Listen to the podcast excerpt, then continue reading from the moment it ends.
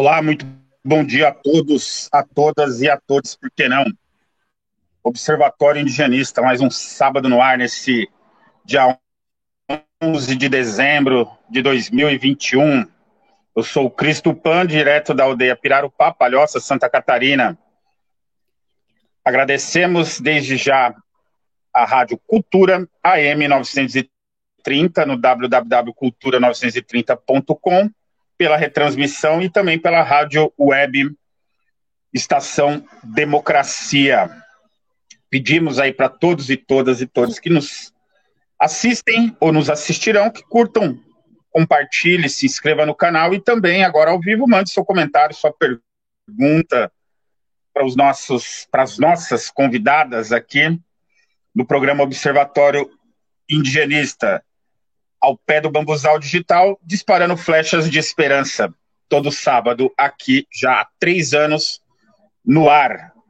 É com muita alegria que hoje eu recebo aqui três convidadas, e, aliás, duas convidadas e de volta a nossa querida Catarina Zema, nossa analista aqui do programa, junto com ele, nosso intrépido filósofo Nuno Nunes. É, Aqui está aparecendo na tela apenas duas das convidadas, mas também temos aqui uma. Ah, travou. Apresentamos ela com maiores detalhes. O nosso programa de hoje vai tratar de que é para nós muito especial, muito caro. Já recebemos aqui diversas pessoas para falar, mas é basicamente isso da saúde indígena foi o indígenas da saúde, como do subsistema da saúde indígena, ou também conhecido como CESAI, e DICEI, que é os Distritos Sanitários da Saúde. Cerca de 72% da população, segundo os dados oficiais da CESAI, apenas em 340 mil vacinados diante de uma população de habitantes. Como se faz essas contas aí? A gente considera que o governo Bolsonaro, negacionista que o é, deu uma desvirtuada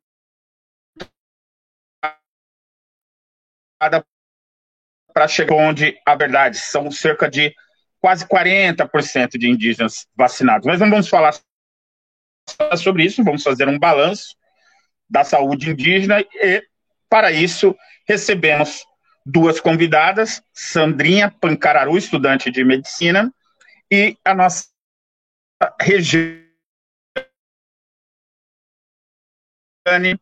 Caigang, aqui os da ação inicial aqui, como já é de costume. Vamos, vamos começar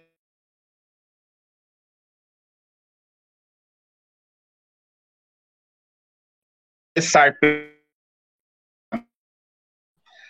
pela nossa.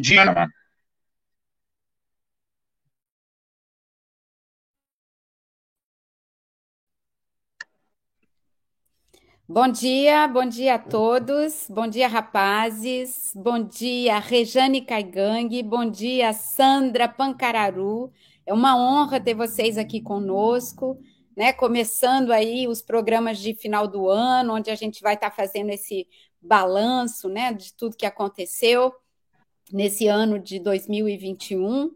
É, eu sou Ana Catarina e me encontro nesse momento em território tradicional não cedido da primeira nação Canyen Carraca. Bom dia, bom dia, rapazes.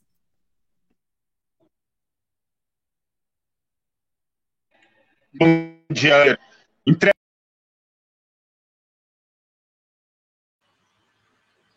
Caiu. Voltou, Cristopani. Tamo aí. Ô, Nuno, bom dia. Como é que você está, nosso filósofo intrépido? Estamos firmes e fortes, tentando enfrentar o, o verão que está chegando aqui com muita alegria e um pouco chocado com a Ana Catarina, que está com menos 13 graus. Eu estou me sentindo encalorado aqui. Mas está tão bem de saúde. E o tema hoje é saúde. A gente vai analisar porque a situação não está muito boa não nas comunidades indígenas. Um prazer tê-las aqui, Sandrinha e Regiane. A Regiane é minha parenta, Regiane Nunes. E vamos ouvi-las aí, porque tem muita história para ser contada.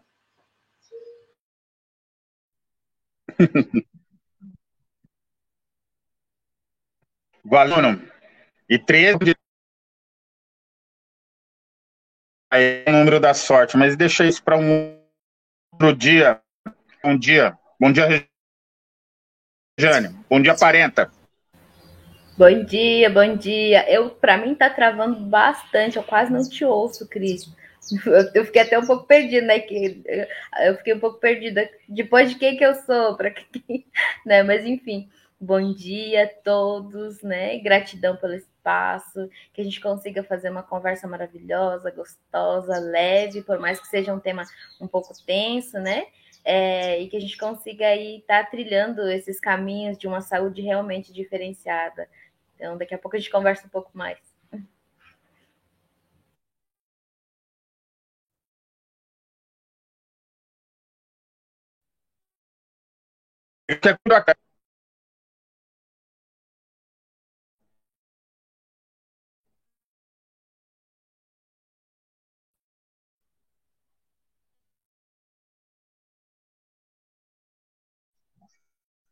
E que está nos ouvindo na Rádio Cultura. Mas vamos ouvir a nossa convidada, Sandrinha Pancararu. Bom dia, pessoal. É uma grande alegria estar aqui na, na Aldeia dos Parentes, né? Estar visitando, compartilhar um pouco desse universo indígena, né? Desses povos indígenas que estão desde aqui muito, muito tempo e a gente se conecta é, são conexões de universo e uma delas está acontecendo aqui agora com vocês. Bom dia, Sandra. Sandra que está aqui na nossa aldeia, pousou aqui na maravilhosa rede do Tupã e ouviu a noite inteira um trator valmete roncando e tendo certas crises de apneia, segundo ela, 12 minutos, mas está aqui forte e no combate. Eu vou, vou tirar um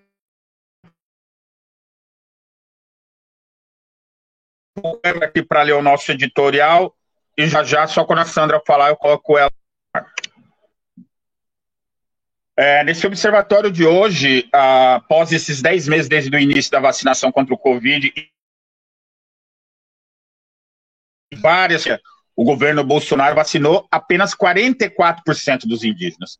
Questionada, a CESAI declarou que no início da campanha houve alguns comportamentos contrários à vacina em virtude de informações falsas. Podem verificar ali na Repórter Brasil de 10 de 12 de 2021. Não se surpreende quem acompanhou o coordenador do Distrito Especial da Saúde Indígena, o Diceidas barra CESAI, do Araguaia, do Mato Grosso, um suboficial reformado da Marinha, de nome Ronaldo de Barros Ramos, que pronunciou as seguintes frases: Vocês não sabem porra nenhuma, nada, nem parar vocês sabem. Um monte de terra, ninguém produz nada. Querem só ficar vivendo de miséria do povo, do governo. Vocês têm que ter vergonha na cara e trabalhar. É isso que vocês têm que fazer. Aprender a trabalhar. Ali no Genotícias do Mato Grosso, 3 de 12 de 2001, está essa frase brilhante desse general, é, no mínimo um energúmeno. E para isso aí a gente debate no nosso programa Observatório de Higienistas com as análises da política no Brasil, no Brasil e no mundo, com as convidadas já apresentadas, Sandra Pacararu, Pancararu, é, estudante de medicina, oitavo período, agora fazendo já interna, e a nossa parenta Regiane Caigang, psicóloga. Eu falei enfermeira, não sei de onde eu tirei isso, me desculpe. É, com a minha apresentação e as análises hoje de Ana Catarina Zema e do nosso um documentário com nossos parentes Guarani, Fábio Martins, que hoje cedeu o espaço aqui para que a gente possa ouvir as nossas convidadas, e a nossa querida Sandra Nascimento, que está ausente também, fazendo o seu trabalho ali na sua casa, ali junto com os outros parentes. Vamos ao programa. diretamente aqui da aldeia e retransmitido pela www.cultura930.com.br e também pela estação Democracia. A gente já tem alguns comentários aqui do Never, bom dia. E vamos seguir aí para vocês mandarem mais comentários e perguntas também. Vamos começar aqui direto da aldeia. Muito vou passar a palavra para ela. Para ela falar ah, na dois anos de pandemia essa para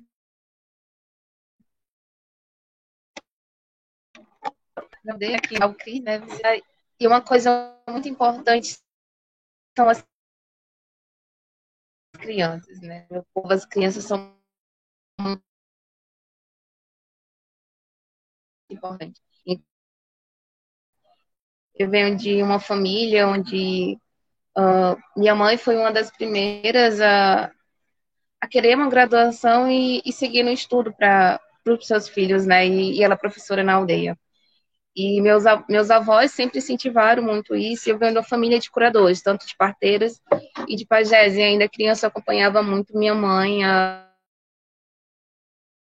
algumas práticas de cura para alguns parentes na então porque vinha algumas pessoas na casa de minha avó e, e pedia para minha mãe para olhar algumas crianças para olhar algumas mulheres que tinham e teve uma precariedade em saúde em nossas aldeias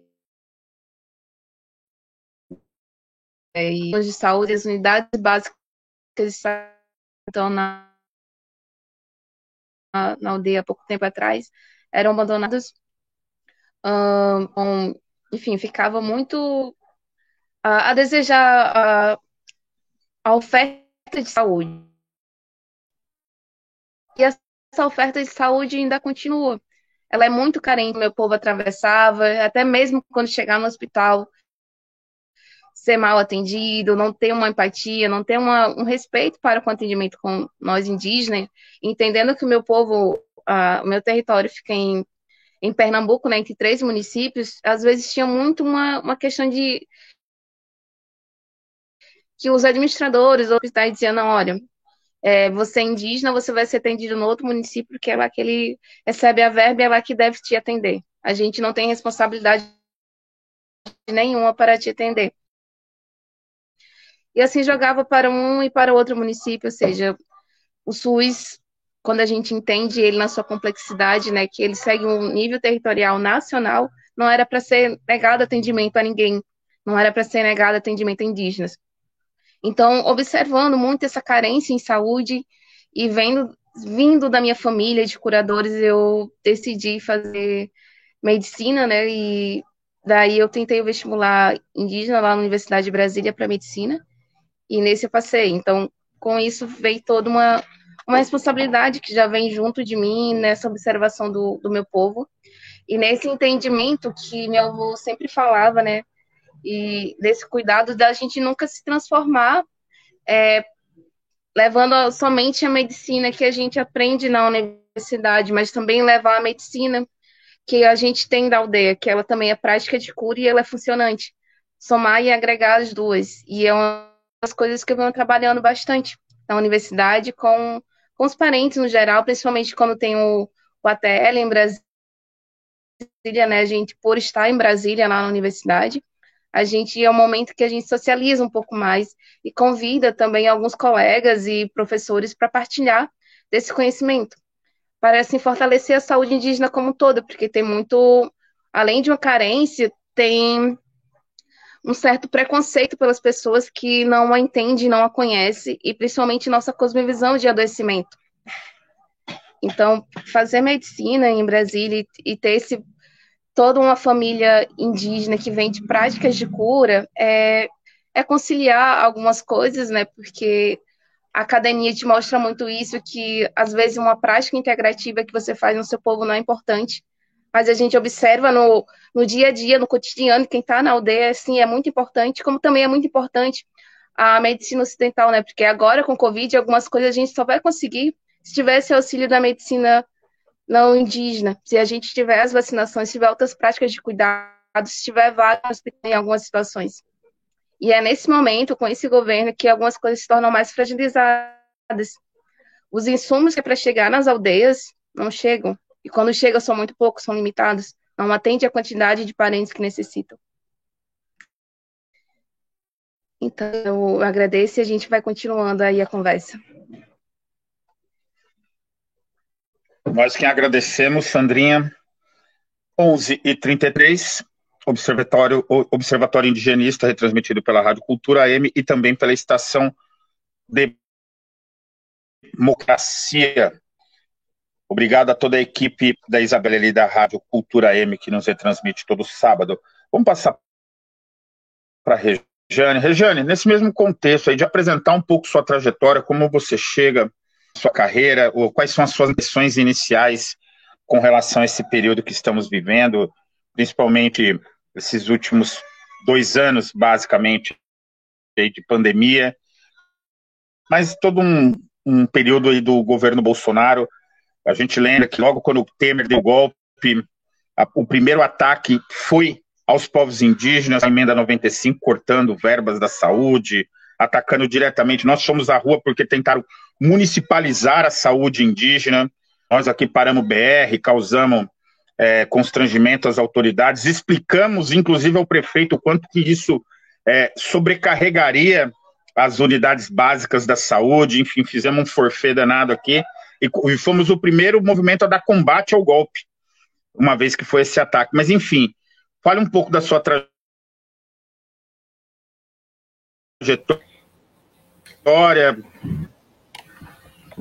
Então, é, eu sou Regiane Pafé Caigang, né? Vou me apresentar melhor para vocês me conhecerem um pouco. Ah. Eu sou neta de Domingas. Eu sou filha de Maria Cairu. É, acho que o Cris ainda está falando.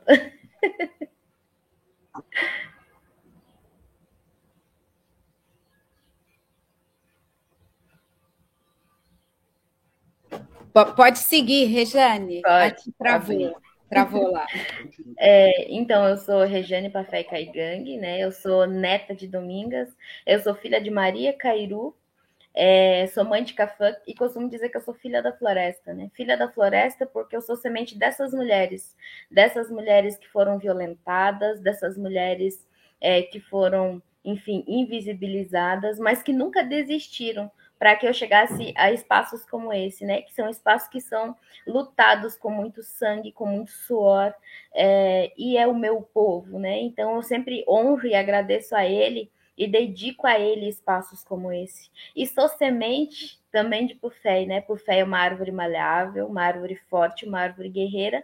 É assim que meu pai sempre fala, porque em meio a tantos homens da minha família, eu sou a única mulher a mulher, essa que foi para a selva de pedras, enfrentou toda a violência uh, do homem branco, né? É, esse preconceito, e eu consegui chegar lá e conseguir hoje ser a primeira psicóloga da minha aldeia formada em uma universidade federal, né? Então, sou semente dessas mulheres, eu sou semente de Pufei, que é uma árvore que dá flores amarelas, brancas, roxas, né? Então, para quem não conhece a Pufei, é, Pufei é o IP, e eu sou fé, porque é o que representa o meu povo.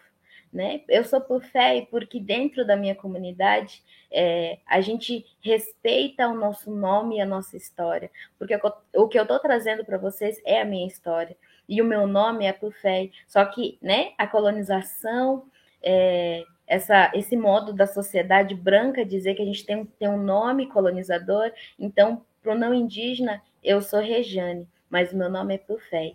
Eu sou da terra indígena Nonoai, né? É, nasci e me criei na aldeia. Só saí da aldeia para me fazer faculdade e retornei de novo para a aldeia para lutar pelo meu povo, para agradecer ao meu povo por eles nunca terem desistido de mim.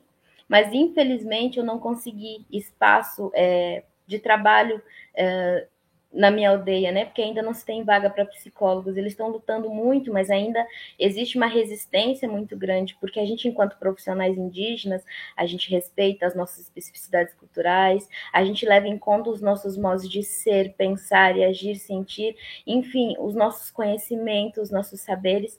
E o não indígena que está lá sentado é, no seu ar-condicionado, sendo chefe, ele não entende isso, porque ele não suja seus pés para chegar na aldeia ele não entende o que é saúde para o nosso povo.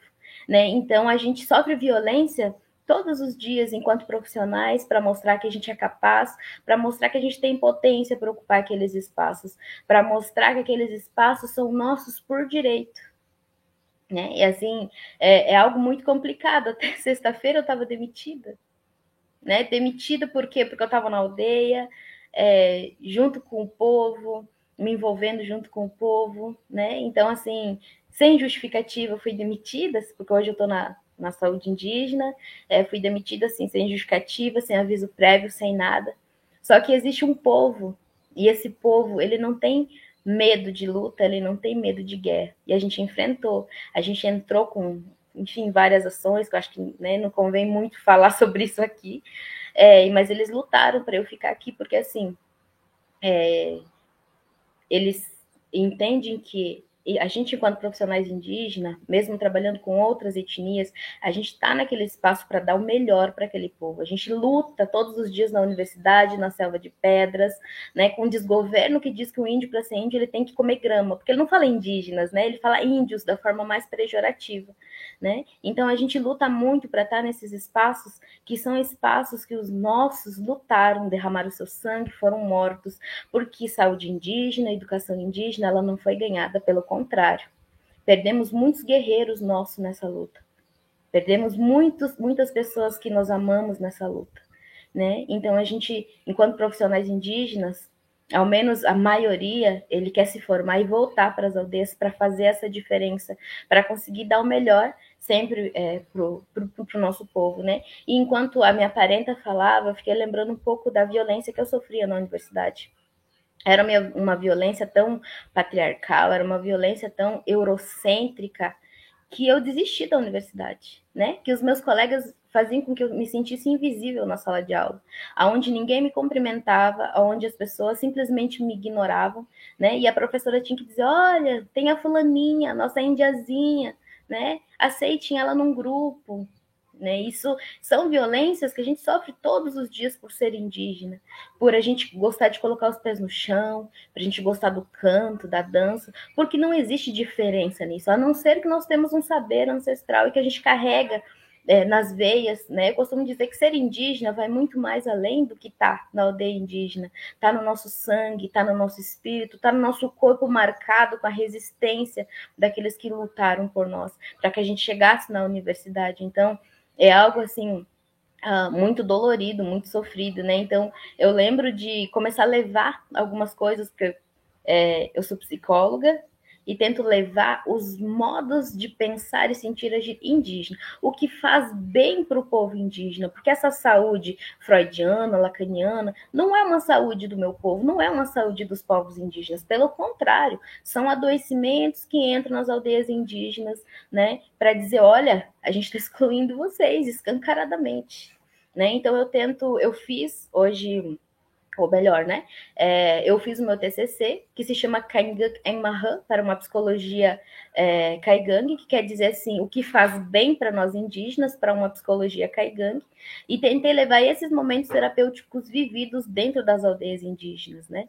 É, desde o canto, a dança, mas também a confecção do nosso artesanato, os modos de vida, de sentar ao redor do fogo, né, ouvir histórias, a medicina tradicional, isso para nós é momento terapêutico. Isso é algo vivido todos os dias na aldeia, né? E que a gente uh, ainda mantém, a gente tem, quer tentar, pelo menos, né, continuar fazendo com que isso não se perca, porque todos os dias somos colonizados. Todos os dias querem tirar os nossos costumes, todos os dias é, querem fazer com que a gente vá, ao, aos poucos, sendo cada vez mais invisibilizados.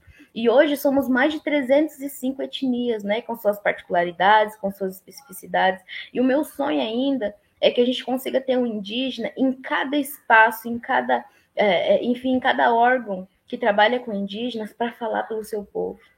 Porque a gente sabe o que, que é ser indígena, sofrer essas violências todos os dias e ter que levantar a cabeça e dizer assim: eu não vou abaixar a cabeça porque eles não desistiram de mim e eu não vou desistir do meu povo, né? então assim o preconceito, a violência que existe com nós é muito grande e principalmente quando a gente se torna profissionais no mercado hoje é, no mercado profissional, é, quando a gente vai disputar com, com um não indígena, né?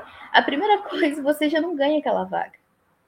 Né? É, tem, tentam fazer com que a gente seja menosprezado, que um profissional indígena ele vale menos que um profissional não indígena. Então, é, eu estou falando tudo isso para dizer o quanto ainda a gente tem uma saúde, uma educação precária. Porque fala lá equidade, igualdade, tudo bonitinho no papel, mas na prática é outra. Né? E essas doenças como Covid, né, é, diabetes, hipertensão, não são doenças nossas. São doenças do branco, do foco, como chama o meu povo, que está entrando cada vez mais nas aldeias indígenas, porque o, os nossos territórios eles estão sendo encurralados por fazendas, por agrotóxico, né? É, por, por, enfim, plantios é, e, e, faz com que cada vez mais a gente fique encurralado, a gente não consiga mais fazer os nossos, uh, os nossos plantios, que são plantios pequenos para nossa sobrevivência, né? Um agrotóxico vai fazendo com que o nosso peixe vá embora, né? Uh, que as nossas comidas típicas vão embora, que a nossa medicina tradicional aos poucos vai morrendo, né? Então, assim, é algo muito complicado, porque todos os dias a gente luta para a gente conseguir sobreviver, né? A, gente, a gente luta todos os dias para conseguir manter a, a, a, nossa comunidade, porque infelizmente não é as aldeias, as aldeias indígenas que estão chegando na selva de pedras, pelo contrário, é elas que estão invadindo cada vez mais os nossos espaços e fazendo com que essas doenças que entram dentro das aldeias indígenas dizimem um povo inteiro. Né? Porque sem a nossa plantação, sem os, as nossas a nossa água limpa, o nosso corpo vai adoecendo. E com isso, várias doenças. Eu sempre, eu sempre digo que a questão uh, emocional, para nós, ela é muito mais ampla do que na questão é, do não indígena. Para nós, ela, ela envolve território, espiritualidade, corpo, mente, para o equilíbrio. Né? Então, assim, é algo muito complicado. E quando a gente fala do Covid, né, esse essa doença ao qual a gente não, não enxerga, mas sabe o quanto ela é uma doença maldita que veio é, dizimando é, metade dos nossos povos, são doenças que não são nossas. É um desequilíbrio do branco que não respeita a árvore, é um desequilíbrio do branco que vai lá e, e, e polui a água, é um desequilíbrio do branco que acha que é, uh, se vive comendo dinheiro, não se come dinheiro. Quando a última árvore ir embora, quando o último indígena ir embora, quando enfim, essas, essas pessoas que lutam para que o céu, como diz o, o, o Krenak, né, que o, que o céu não caia, né, não vai mais existir ninguém. E a gente luta porque, porque como eu falei lá no início, porque a, a, aquelas mulheres não desistiram de mim, porque meus ancestrais não desistiram de mim. E a gente luta porque a gente tem as nossas sementes. Como eu falei lá no início, a minha semente é o meu café, que vai levar para frente a minha história. E é por eles, porque essa terra que ela é emprestada, ela não é nossa. Pelo contrário, a gente cuida dela para os nossos filhos, para os nossos netos, para que a nossa cultura não vá embora.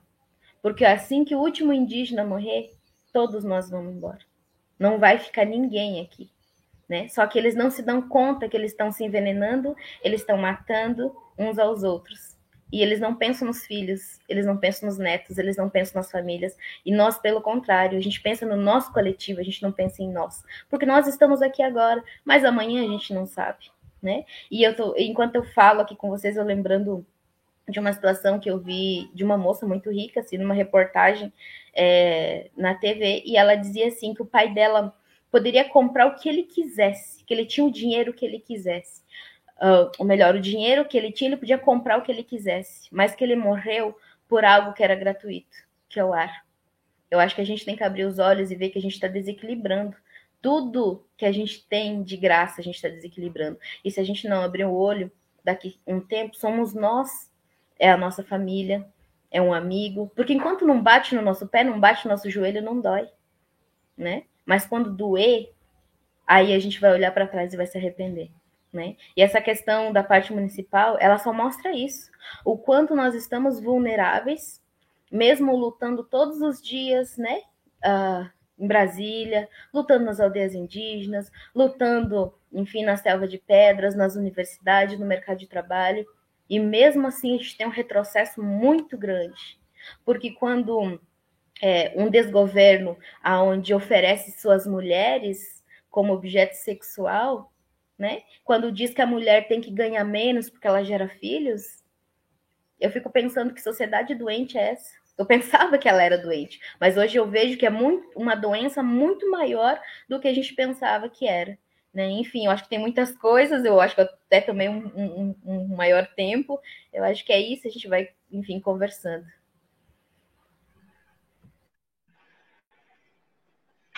Muito obrigado. Essa foi Regiane Caigante. Sabe as palavras parenta? Muito obrigado pela intervenção. O tempo aqui é Guarani. A gente fala o assunto e o tempo que esse assunto exige sempre será o necessário. 11 e 48 seguimos aqui com o nosso programa. Vamos passar a palavra na sequência aqui para ela, a nossa querida Ana Catarina Zema. Seja bem-vinda, querida Ana. Fique à vontade para trazer a sua contribuição. E lembre-se aqui de também dialogar com os assuntos das nossas parentes, que eu considero muito relevante esse balanço da sensível para nós, povos indígenas. A palavra é tua, Ana. Pronto.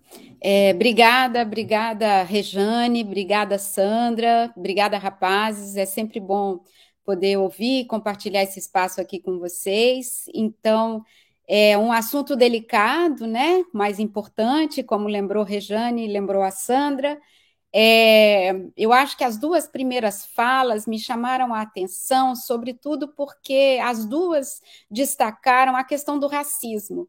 Né? E eu conheço a, a doutora Sandra Pancararu, da UNB, e fui testemunha, né, ali na UNB, do racismo que enfrentam as estudantes e os estudantes indígenas, e especialmente na área da medicina, na área de saúde.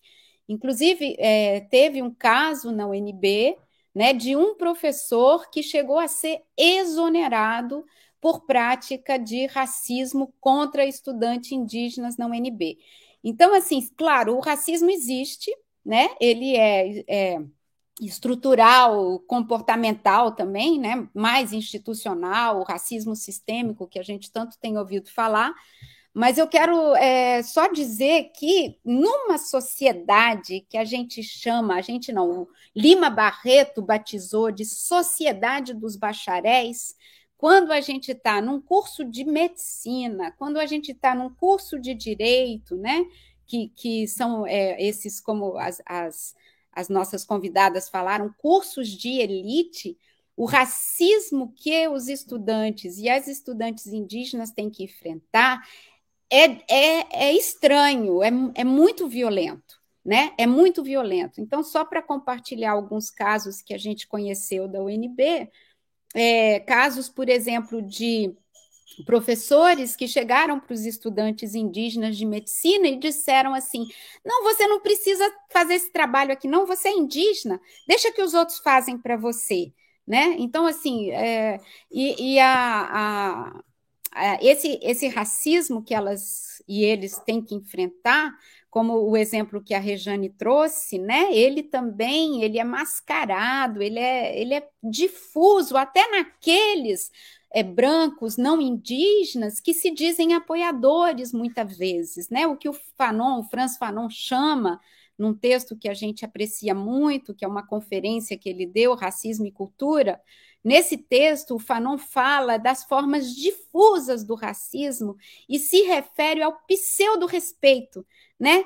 Então, é, ah, aquela ali é a nossa índiazinha que participa da nossa é, disciplina, né? Isso também é uma manifestação, uma forma de, de racismo. Sobre o racismo também, eu ainda queria falar uma coisa.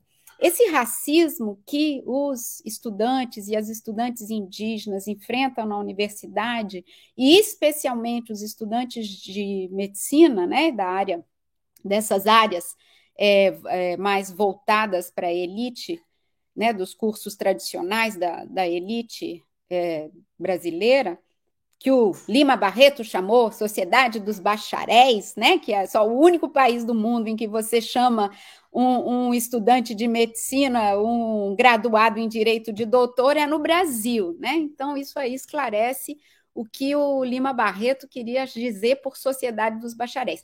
Mas, além desse racismo né, que a gente testemunhou lá na UNB, é, contra os estudantes indígenas, especialmente na área da medicina, é, que é muito violento, né? Eu cheguei a ouvir de alguns estudantes a vontade de desistir, né?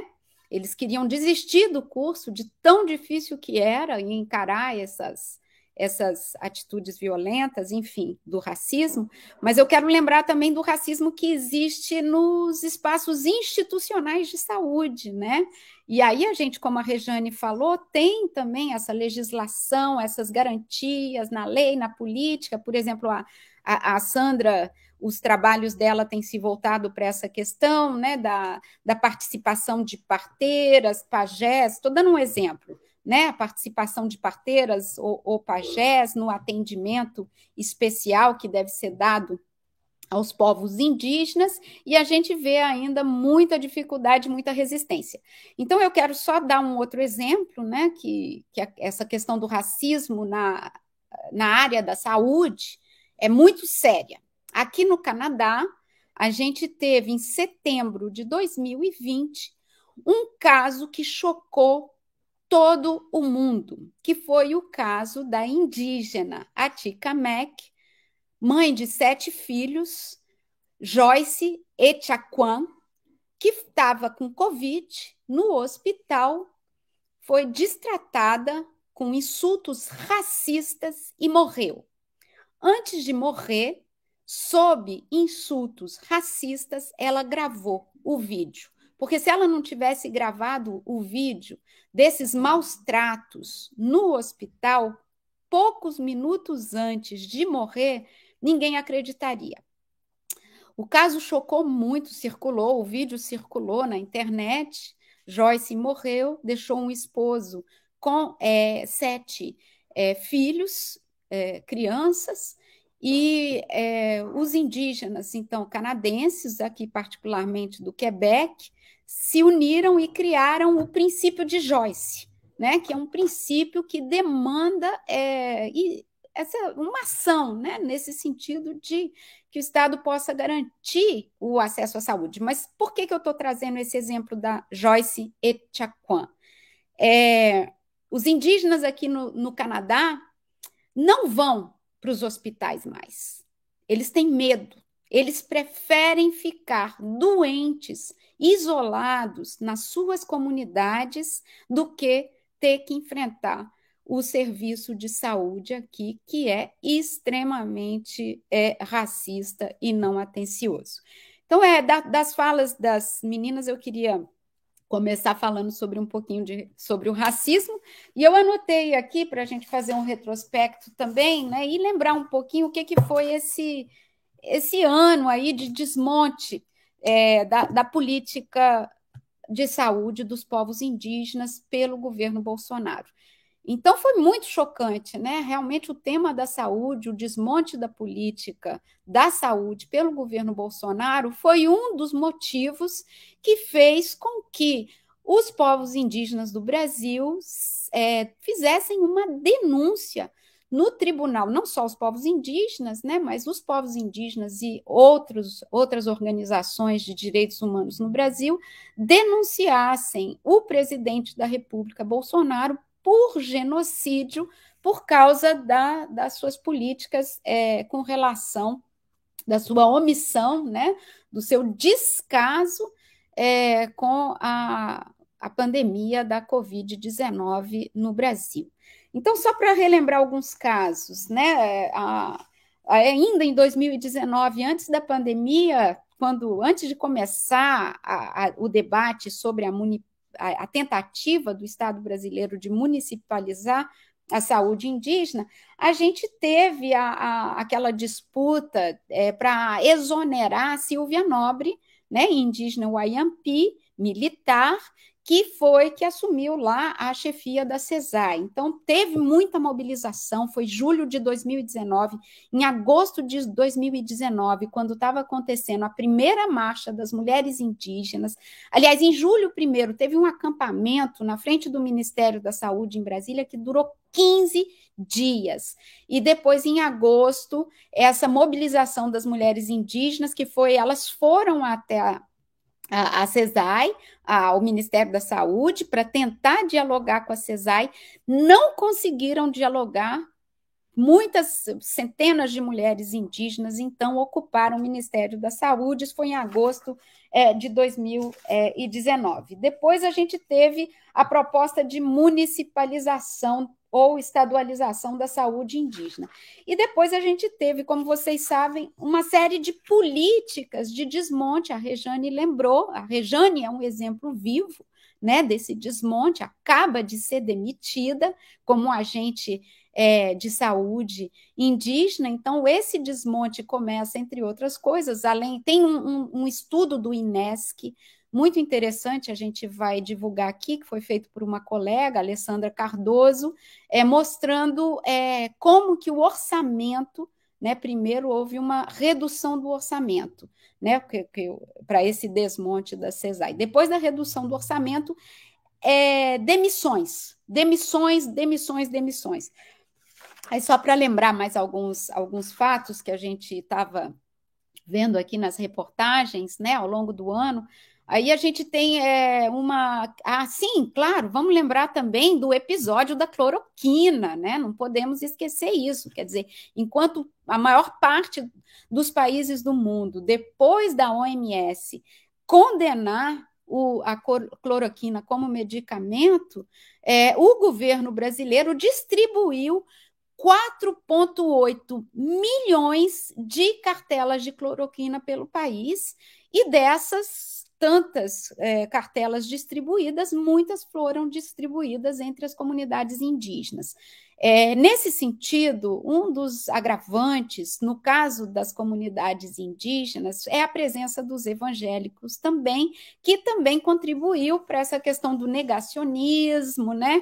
É, da, da, da, proibição, não, não fazer uso de vacina, enfim, eu estou lembrando assim alguns episódios, né? Esse da distribuição de cloroquina foi chocante, né? Um helicóptero que desceu na terra indígena Yanomami distribuiu 66 mil cartelas de cloroquina, 33 mil para a terra indígena Yanomami, 33 mil para a terra indígena Raposa Serra do Sol, é, sendo que o medicamento foi condenado, né? Eu já falei aqui em outras ocasiões, mas é, esse episódio nos lembrou as entregas de cobertores contaminados com varíola e outras coisas que exterminaram tantos e tantos povos indígenas, né? Então a gente tem plena pandemia, redução de gastos, a gente tem é, a questão da inação do governo com relação às invasões, a gente sabe que os invasores é, são, foram e continuam sendo os grandes vetores né, de transmissão dos vírus, mas teve também um caso específico do desmonte da CESAI, da DCEI, da, no Mato Grosso do Sul, sabe? Que foi ali, não, não tinha nada, como a Sandra falou, final de insumos, nada de medicamento, é, demitiram todos os funcionários, eles chegaram no Mato Grosso do Sul, eles chegaram a demitir um médico pediatra que trabalhava com os Guarani Kaiowá e com os Terenas e os povos da região, os outros povos, há mais de 20 anos, né? Isso foi inaceitável. Os, o, a, os indígenas se mobilizaram. E mais recentemente a situação gravíssima né, dos Munduruku, dos Yanomamis, né, existem a Fiocruz acompanhando a questão da contaminação de mercúrio. Recente, mais recente foi os profissionais da Fiocruz foram impedidos de dar continuidade ao estudo da contaminação de mercúrio. E agora recentemente, né, a explosão de novo de casos de malária e de desnutrição entre os Yanomamis. Então, assim, só para lembrar assim, algumas coisas que aconteceu ao longo do ano e que dão aí o retrato do que, que, que é, o que, que foi e o que, que continua sendo esse desmonte da saúde indígena no Brasil. Obrigada. Passo a palavra, Nuno.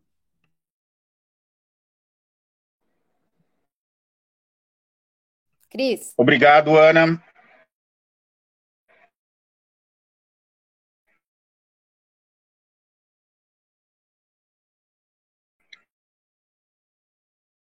É, reflexão completa e necessária. Você fez, inclusive, aqui a, a, a, lembrança. Nós aqui da nossa aldeia mandamos uma delegação de 10 indígenas, junto com o Morro dos Cavalos, que mandaram mais 10, para esse acampamento no, no, Ministério da Saúde, que foi junto outros movimentos ali da PIB, da Arpinsul, que fez com que os indígenas entrassem como prioritários na saúde, coisa que esse governo negou qualquer vínculo e, e foi uma conquista, como lembrou a Rejane,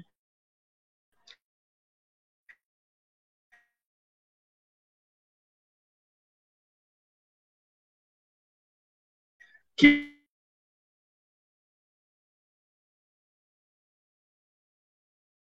é a saúde não é um muita força, muita luta, muito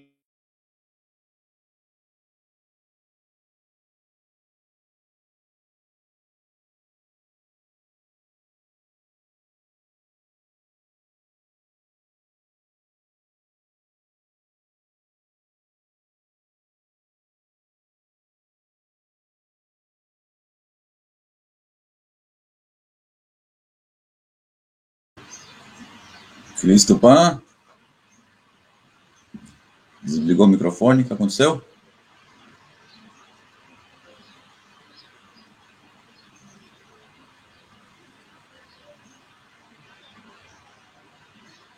Bom, acho que estava na minha vez.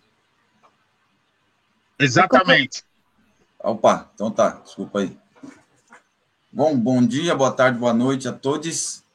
Prazer imenso em ouvir essas especialistas em saúde e aqui no Observatório Indigenista. É, a Sandrinha conheci também há pouco, presencialmente, é, uma reunião entre amigos e ela me surpreendeu ali com a habilidade de tratamento com essa medicina que é a medicina tradicional e e a né que a gente fica observando assim como que, que age, né? E aí fica tentando entender e fala, nossa, isso aqui é uma coisa milenar, maravilhosa, uma, uma, uma tecnologia, uma, uma, um conhecimento que eu, eu fico pensando assim, né? Se a gente é, chamar a medicina acadêmica né, da, da universidade chama de práticas, práticas medicinais, práticas indígenas ou práticas tradicionais, tá? E aí, como é, a gente lida com isso no, no, indigenismo, né? E, e como a Rejane me, a Rejane eu já li o TCC dela, fiquei sempre maravilhado assim quando eu conheci ela e e aí ela fala também da, da de como isso tudo, né, que é, é, é rebaixado, né, vamos dizer desse modo, na sociedade ocidental, né? Ocidentalizante a toda hora, querendo colocar todo mundo numa, numa, numa estrutura de pirâmide para ver quem fica em cima quem fica embaixo. Né? E a Regiane traz essas, esses impactos é, dessa, dessa colonização na questão espiritual, que eu acho maravilhoso, né? No TCC dela, que recomendo, tá aí o link, é, no, o, as causas das doenças espirituais, né? No, nos povos indígenas. E aí, e essa relação que eu fico, fico pensando que. Nuno. Oi? Ele virou livro. Epa, ó, o livro aí, ó. Virou livro. É, eu fui presenteada pela Brapso, né? E pela Universidade Federal do Rio Grande do Sul, que eu cursei. A qualquer momento ele vai ser publicado, ele já está pronto. E a ideia é que faça uma distribuição, assim, é, enfim, tanto saúde indígena, educação, né, para se ter, enfim, um norte do que, que é os modos de ser indígena. Desculpa. Maravilha, boa notícia. Então, aqui em Primaramão, no Observatório Indigenista, teremos o lançamento do livro de Rejane. E. Regiane, desculpa, é. é Pafei? Pafei? Pufei. Pufei. Pufei. A Pufei, aqui, vai lançar o seu livro, já está no compromisso aqui, eu já vi no, no olhar, no sorriso dela que confirmou. e a, e, e é, é, maravilhoso isso, que essa, essa pancada mesmo que vocês, né, Pufé e Sandrinha, estão dando na, dentro da academia e fora da academia no sistema de saúde, né? Dizendo, olha, é, é por aqui que tem que ser o caminho, né? E, e a minha a minha análise, né, junto com a da Ana que e a do Cris também, é que o, o sempre fala do orçamento, né? A, a, das questões normativas, é que isso tem que ser transformado em normativa dentro da estrutura do, do, do sistema de saúde, né? Mas a gente já tem isso aí em algumas algumas, algum, algumas legislações, né? Tipo, a Constituição Federal, artigo 231, né, pede o, ali a, o reconhecimento da organização social indígena, da tradição, né? E o que é tradição, se não, né, o conhecimento, né? E, e essa tecnologia, né? Essa, essas, o que eu chamaria de teorias, né? Porque a gente não está falando só de, de práticas, né? Que vai lá e faz um, um, um manuseio com ervas, né? Faz uma, uma, uma dança, faz uma, é, né? Como se fosse um algo que não se sabe o que está acontecendo, mas se repete um movimento que alguém ensinou. Não, é só uma tecnologia, uma tem teorias complexas por trás, né? E, e, e aí tem a dimensão resguardada pela Constituição também, que é a dimensão do segredo, né? De não se revelar essas informações, por quê? Porque senão a gente vai abrir o jogo para o mercado farmacêutico, né? Então tá, tá tudo montado. E tem a Convenção 169, que ela bem, né, bem direta, né, quando fala no respeito a também a tradição, a língua, a cultura, a religiosidade e, e a espiritualidade, né? Então, quando a Convenção 169 fala que tem que ser respeitado isso, a gente respeita a língua, respeita a tradição, né? Mas quando chega na religião, ah, no, no, no, no, religião como os métodos, né? De executar as coisas, a gente dá uma rebaixada, fala, não, isso aí é, é parte da cultura. Aí, opa, peraí.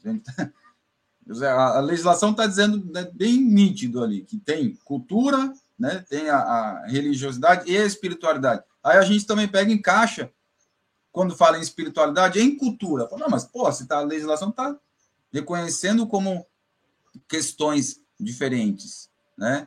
E então, por que, que a gente vai colocar tudo no mesmo caldo? Né? Ah, porque isso aí é questão de é, discussão de antropólogos, né? Discussão antropológica e tal. E aí, então, essa, essas questões que, eu, que, eu, que me, me chamaram a atenção, é, sempre me chamou a atenção quando a gente discute a saúde indígena, que eu, eu, eu fico aqui com, com, a, com a tecnologia, com as teorias né, dos povos tradicionais, dos povos indígenas, que é estamos é, diferente do, do universo ocidental, né? Estamos vivendo, a gente vive, né? Num universo sem tempo, né? Não existe tempo, né? O, o tempo é o aqui e o agora, né? Porque essa noção de tempo, né? De, de um passado e um futuro, estamos vivendo no presente como fosse uma linha, isso aí é parte da tradição, né, da mitologia é, grega, greco-romana, né, onde tinham lá as moiras, que é, né, as que ficam, ficavam costurando, né, pegando, uma fazia a fiação das linhas e a outra ia costurando ali, como é que chama, trançando, né, e tinha uma terceira que ela, ela ia cortando, né, essas linhas. Então, essa ideia de, de linha, essa teoria de linha, né? Inclusive, uma dessas mores chamava horas, né, que a gente usa até hoje. Ah, que horas são? Eu, Pô, tá falando das moiras, dos, da mitologia grega, né, em Regiane? Ah, quando tu fala das. Desculpa, Pefei, vou, vou decorar aqui. É, quando, quando fala na, na, na, tradição e na, na teoria, né, como tu traz na, no, teu, no teu trabalho, no teu livro, né, do teu povo e tal, né, e aí e, e fala né, os conceitos da, das teorias Caingang, né? E aí o pessoal acha estranho, mas não acha estranho falar em horas, as moiras lá da, da, da, da, da tradição europeia, né, enfim, do, do, universo grego, que qualquer livro aí do, do Exíodo vai encontrar a narrativa da mitologia, né? E aí, enfim, e eu fico comparando essas, essas coisas porque, eu, como a, a Ana lembrou, né, nós somos uma sociedade de bacharéis, né? Eu tenho um bacharelado em filosofia que, que eu me escondo, falo assim, eu estou filosofando, calma, né? A minha função social é fazer essas, essas questões, né? Levantar essas, essas questões e eu agradeço por, por ter esse espaço aqui para no Observatório de Início para discutir essas questões é, de, de, pensamento, né? É, que a gente chama de filosóficas, né? Sobre, sobre o nosso mundo, a nossa realidade. E aí, então, essa reflexão que eu queria trazer um pouco aqui é assim: o, eu fico com a teoria dos, dos, de vários povos indígenas que é, né? Não vivemos num mundo com tempo, onde vai acontecer alguma coisa, né? E, e enfim, tem uma linha, né? E é o que a PFEI, agora não sei se falei certo, Regiane falou, que é estamos vivendo no mundo emprestado dos nossos filhos e netos, né? Nosso, dessa geração que está aí em criação, e a criação é o que, o que manda, né? A criação é o que, que rege, né? Porque a criação, desde que ela foi iniciada, ela está sendo continuada, não é uma coisa separada, né? Do, do universo que a gente vive, estamos a todo momento criando, né? E essa criação ela está tanto na morte quanto na vida, né? Quanto em todos os momentos. E, e, e é uma criação que eu, que eu uso na minha tese como uma criação fractal, né? Que ela está desde o macro, o médio e o micro. Né? Então, essa criação a todo momento. Isso bate direto, né? uma porrada na, na, na, no conceito, nos conceitos, nas teorias, nas tradições acadêmicas é, ocidentais que têm origem né, na, na tal escolástica é, da Igreja Católica, né, lá do, do, da Europa, né, que a gente chama de colonização. Mas quando fala de colonização, tem essa trajetória aí, né, tem uma organização desse pensamento que vem. E esse pensamento católico, que é, católico eu digo da Igreja Católica, né, pensamento ocidental, que ficou comum é, ser dito, né? ele é um, um pensamento que diz assim: o que está criado foi Deus que criou. E o que está criado está criado. E a gente não está criando nada, né? Porque Deus é o criador. E aí, e, e essa, essa comparação, assim, essa, essa diferença, né?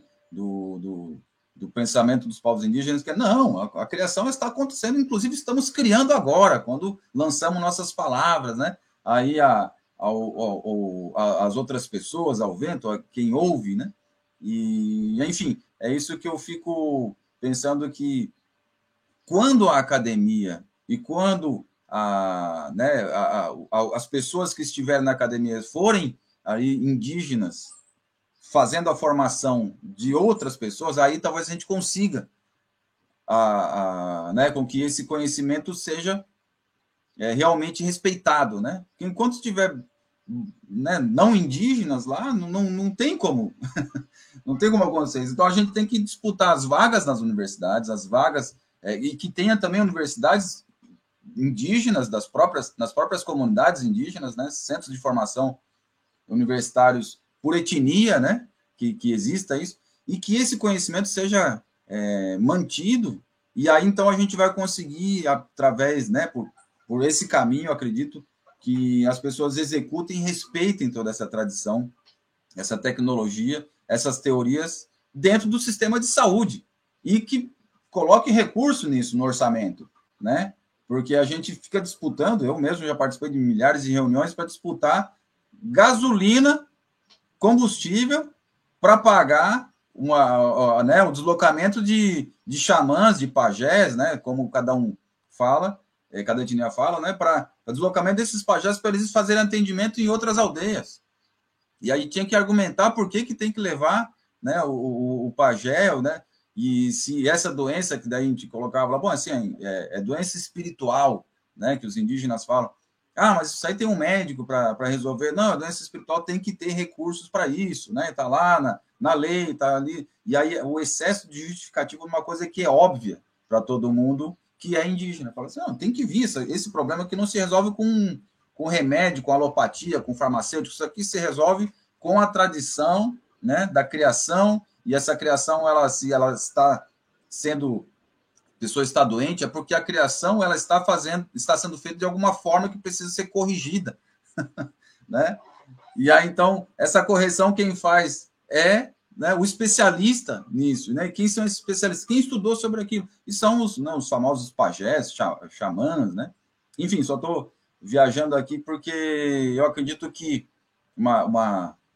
já entrei aqui, Cris, num, numa, no segundo bloco, daí queria deixar a questão para para Sandra e para Regiane de como que pensam isso, né, nessas possibilidades, né, de, de, de correção dos rumos da saúde dos povos indígenas, da, saúde pública, né, do, dos povos indígenas, é, no futuro, assim, para que a gente corrija isso, né? Já pensando aqui, é, quem for presidente do Brasil aí em 2022, a gente já vai entregar um plano de governo para eles, dizendo assim, ó, saúde indígena é por aqui.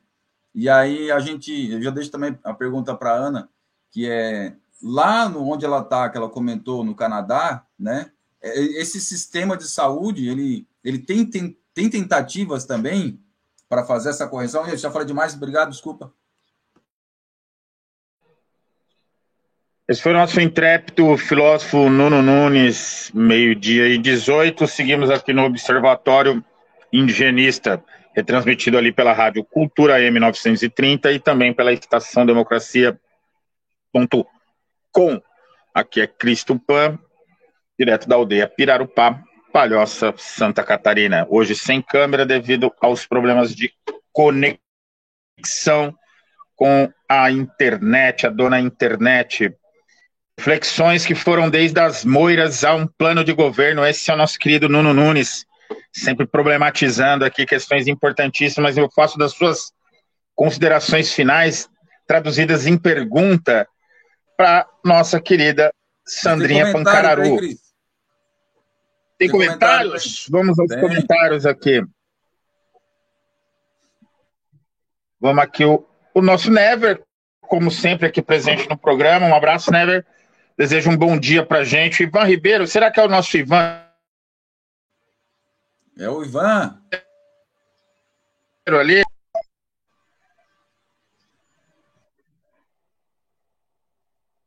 Ah, o camarada do Anarquistas contra o Racismo. Um abraço, Ivan de Criciúma. Gigante, Ivan. Bom dia a todos e a todas. Perfeitas as reflexões, Rejane. Parabéns ao Observatório. Ivan Ribeiro segue este processo de infantilização pseudo-respeito. Perfeito. Nosso querido, querido Curitiba Dive, um abraço, JP, direto aí do, dos cafundós do Mundaréu, contribuindo para os povos indígenas. E o querido João Carvalho, ei, meu amigo João, que bom te ver por aqui, João do Violão. Bom dia, grato por mais um programa, já no aguardo do livro da Rejane. É, esses são os comentários até o momento aqui. Seguimos então, retomando aqui a linha de raciocínio, o Nuno traz uma consideração que em forma de pergunta, mas esses rumos, Sandrinha, é, é, esses novos rumos a serem tomados, a crítica feita para o modo que está, mas e o anúncio para o que deve vir? Como desde eu estou falando desde a formação acadêmica mesmo, essas mudanças necessárias da formação do médico brasileiro, não, o médico brasileiro indígena ou não há uma deficiência na formação geral da, do médico brasileiro. Geralmente forma-se os médicos, é, vamos chamar de conceituados, renomados, eles são formados com dinheiro público em escola pública de medicina e vão exercer a medicina privadamente, cobrando fortunas em hospitais aí que cobram pelo serviço. Mas a formação é pública, inclusive de reserva de mercado. Nós vimos aí os episódios com a chegada do programa Mais Médicos, o que, que não foi os episódios aí de racismo com relação aos médicos cubanos, só para ficar no, na espuma do chorume dessa classe médica que faz que atua em forma de reserva de mercados, que foi a classe médica que foi contra a política de ações afirmativas para os povos indígenas, para os negros, para os pobres, a classe médica que rejeitou qualquer forma de democratização, tanto na formação como no exercício da medicina. Então, pegando essa parte da pergunta do Nuno de o que, o que, na sua opinião, pode ser mudado, essa realidade da formação do médico, mas também exercício da medicina, como você vê, E caso fôssemos nós os responsáveis por esse, são três perguntas em umas, hein? Os responsáveis por redigir esse programa de um futuro governo mais conectado aos povos indígenas, quais, quais opiniões você poderia ajudar aí para termos aí uma medicina, é, um exercício da medicina, seja por, por parente ou não, mais próximo à realidade dos povos indígenas? A palavra está com você, Sandrinha. Fique à vontade, o tempo é Guarani. É, sempre me perguntam né, se eu vou ou não voltar para a aldeia, né? Porque eu escolhi a, a, medicina, né? Essa é uma das primeiras perguntas que fazem para gente, principalmente para mim. Assim, que entrei na universidade e na faculdade de medicina e me perguntam, ah, lá na aldeia vocês andam nus, vocês falam uma língua estranha. As primeiras perguntas, né, são dolorosas, porque geralmente nunca dizem pra gente, sejam bem-vindos à universidade. Que legal que você está aqui com a gente na universidade. Essas perguntas, esses jargões nunca são feitos pra gente. Um acolhimento nunca é realizado. E se a gente hoje tem um acesso à universidade através das cotas das ações afirmativas, que é, desde 2014, né, que elas estão presentes nas universidades federais, foi por uma luta e por, principalmente pela luta dos nossos pais, dos nossos avós e todos que vieram antes da gente desse processo de, de invasão desse território que agora se chama de Brasil, mas que a gente, a gente acaba ainda compartilhando com vocês, né? A parente falou da, das árvores, né? Do, do indígena e não, não sair de lá, né? Na aldeia, porque território é, é meu corpo, é minha vida, e ele sou eu, e é ele que, que me abraça, né? É ele que me acolhe, é ele que me faz ser quem eu sou. E é esse meu ser indígena, né? Então, daí eu, eu pergunto pro pessoal que está nos ouvindo, né? Você bebe, né? Pensando nessas situações até de, de saúde e doença, né? É, eu tive na cidade, né? Ia pegar, a tudo você tem que pagar. Você paga até pela água que bebe. Uh,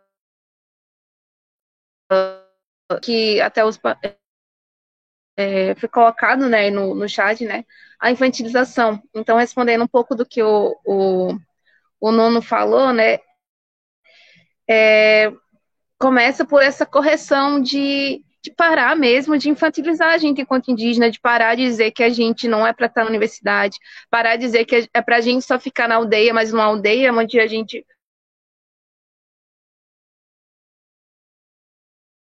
observa violências que chegam para gente de proteção mesmo para a gente quando está em terras indígenas, até pela forma como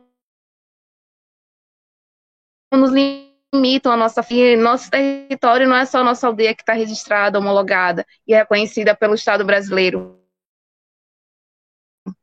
mas até nas cidades que são aldeias. Quando a gente é proibido de entrar nas cidades, que isso também é uma forma de limitar a gente e a partir daí existe também um racismo. Nosso território não se limita só onde a gente vive. É lógico que ali ele está mais presente, porque está ligado a essa espiritualidade de cada um da, de nós, né? E essa espiritualidade também faz a gente para a universidade. Porque nesse entendimento que a gente não é só conhecedor do, do, nosso espaço, mas compartilha ele também com, com outras pessoas, com outros não indígenas, e esse compartilhar traz alguns desafios, desafios muito importantes. E nesses desafios a gente precisa salvar a gente mesmo até de nós mesmos.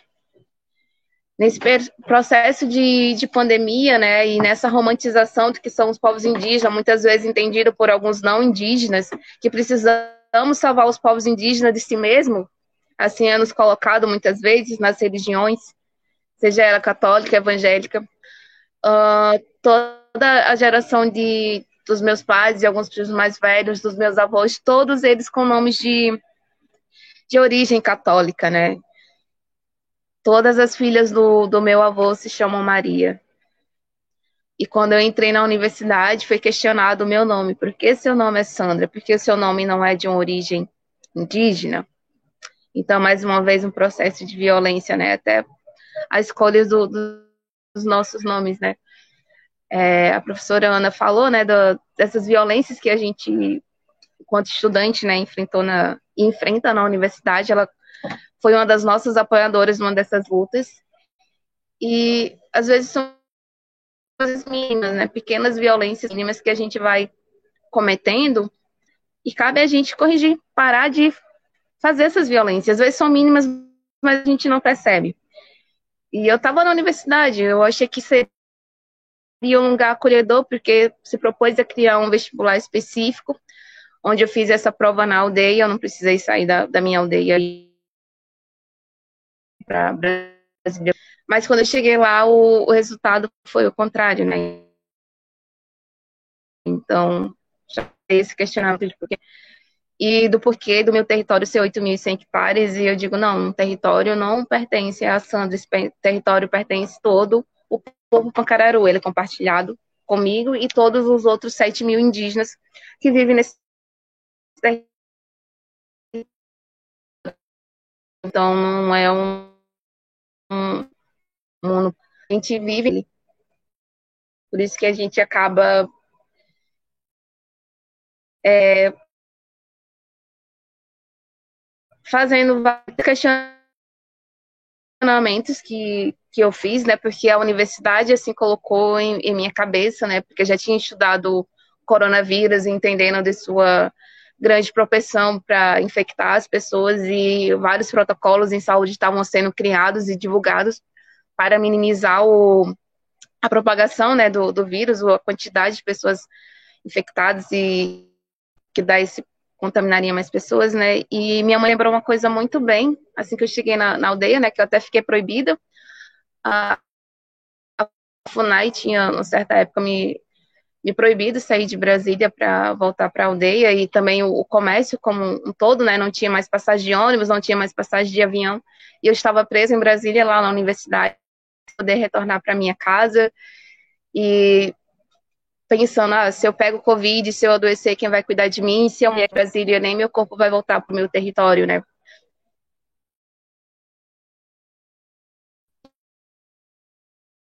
Isso é bem. Essa importância de voltar para casa, né? Essa importância de voltar para a aldeia, essa importância de estar com os meus. Então, desde então, é, eu fui estudando um pouco mais, até criando alguns protocolos específicos para mim para o meu povoado de como seria o meu retorno para a comunidade, como a gente enfrentaria essa pandemia junto. E lembrando que minha mãe tinha falado, olha, minha filha, o Covid não é a primeira doença que chega aqui para a gente, já teve outros, outras que chegaram e que assolaram a gente e que morreu várias pessoas.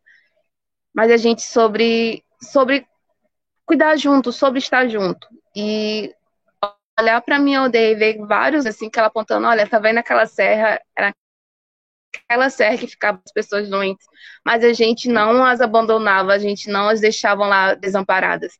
A gente as cuidava dela, cuidava dessas pessoas.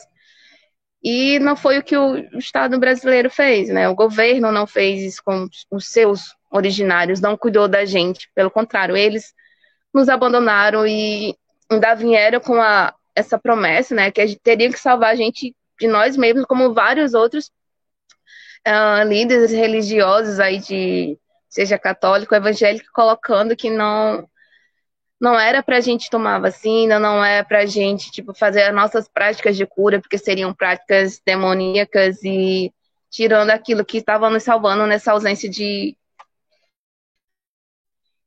de assistência em saúde, né? O que é muito violento para um, um país que é, tem historicamente o SUS, né? E a gente é adentrar dentro desse SUS, né? O Sistema Único de Saúde não foi uma coisa fácil, ele vem com, com muita luta, como também conseguir na Constituição dois pequenos artigos que falam sobre os povos indígenas, né? Mas que, como a gente observou aqui na nossa conversa, né? Uma coisa está no papel, outra é uma prática.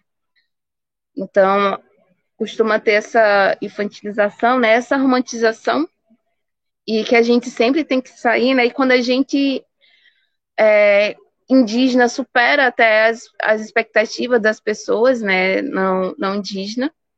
A gente não, não é um herói, é como se a gente estivesse roubando o lugar, principalmente esse lugar na, na academia, né, quando a gente consegue um destaque. Mas não, era para ser uma coisa natural, né? Então era para ter esse novamente seja bem-vindo, seja bem acolhido pela gente e não a gente está tá mendigando um espaço, mendigando o nosso território, que na verdade ele é nosso mesmo, né?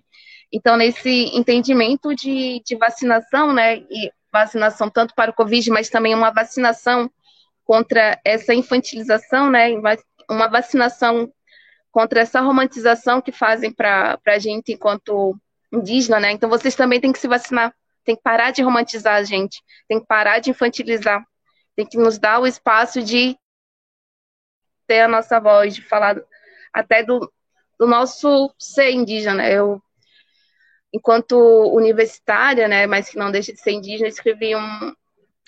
Principalmente na, nesse processo de pandemia, quando eu estava na, na aldeia, nesse isolamento, bem no início, eu estava escrevendo sobre o que é ser indígena.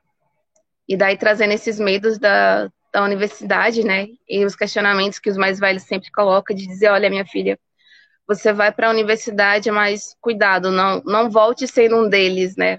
E o que é ser um deles? É voltar com preconceito, com racismo, com uma violência, é voltar não acreditando que a sua prática, que você aprendeu de sua infância toda, sua adolescência toda na, na aldeia, sua vivência, que ela não existe, que ela deve ser apagada, né? Como muitas vezes eu vivenciei isso na universidade, né? Não, mas o que a gente está ensinando na universidade aqui é o que é o certo. É assim que a gente faz no hospital. É assim que a gente trata tal, tal doença. Esquecendo, né? Apagando todo o conhecimento indígena. Né? Assim era colocado, era proposto para a gente enquanto indígena. Mas vindo dessa ancestralidade minha, que eu só tenho a agradecer, né? E, e realmente é isso que a, que a Regiane traz, né? A gente não é uma filha sem pai, sem mãe, né? A gente tem todo um povo que abraça a gente, que tá junto, que chora junto, que quando volta para para aldeia, né? Até mesmo quando tá na, na Brasília mesmo chorando de saudade, o que tá lá na aldeia sente, pergunta, tem alguma coisa de errado? E se propõe a ajudar mesmo lá de fora, faz os rituais para ajudar a gente na, na, na, universidade, né? Que é bem difícil, principalmente quando se trata de, de medicina, né? Que é meio que um, um mundo intocável para a sociedade, principalmente essa sociedade indígena, negra e várias outras que não são colocadas como pessoas dignas de estar naquele espaço. É, então, a gente precisa, nesse rumo de mudança, é, oportunidade para a saúde, né, que os povos indígenas passem a existir e a voz dele passe a existir e se tornar quem, quem dos profissionais de saúde fazer esses protocolos de saúde, administradores, gestores, vivenciou na aldeia, até mesmo para saber como é, faz a comunicação, como é o transporte, como é essa. Então, geralmente são criadas políticas sem consulta e sem participação dos povos indígenas. Esse é um, é um grande erro, sem a nossa participação. Então, uma das formas de mudar, faz uma vivência lá, adoece mesmo, junto na, na aldeia com, com, com a gente, para sofrimento, qual é essa indignação que a gente tem pela ausência de saúde, pela simpatia. Eu, eu sempre me lembro de, das crianças na aldeia, né? E uma vez eu estava estudando a desnutrição na pediatria, né? E eu, meu avô sempre me chamava de cabelo de fogo. E eu achava isso muito lindo. Nossa, meu cabelo de fogo é muito lindo. E eu não sabia que estava associado à desnutrição. Eu estava até falando aqui com, com o Cris, né? De, do momento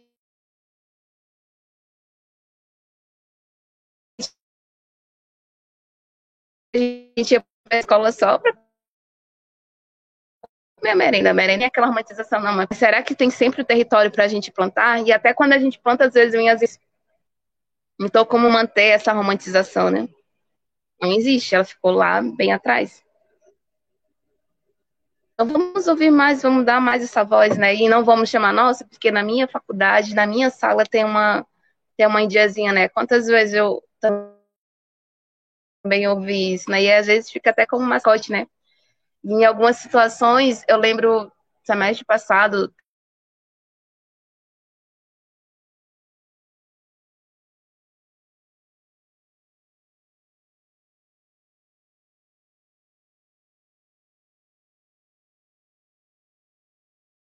apresentando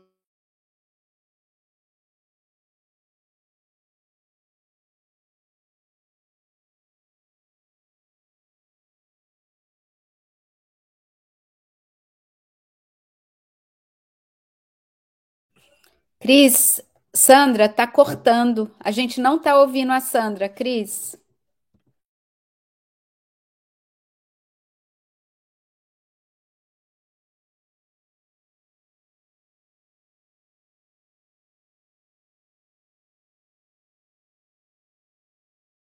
É...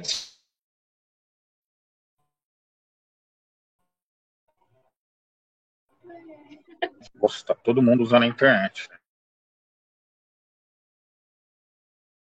Opa, voltamos aqui. Uma pequena queda.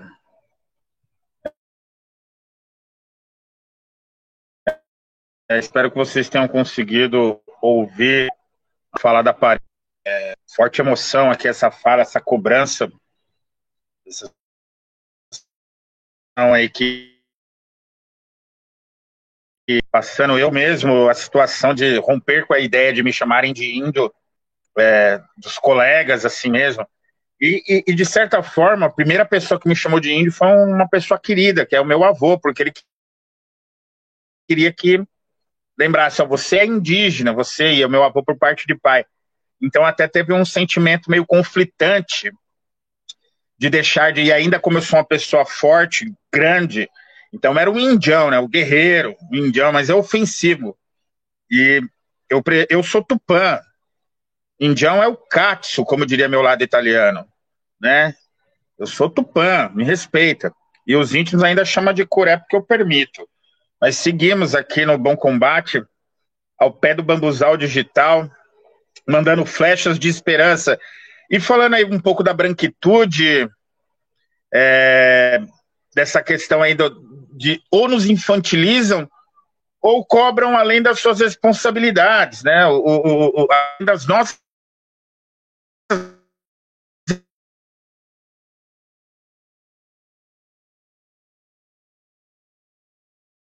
nos romantizam, vamos chamar a esquerda,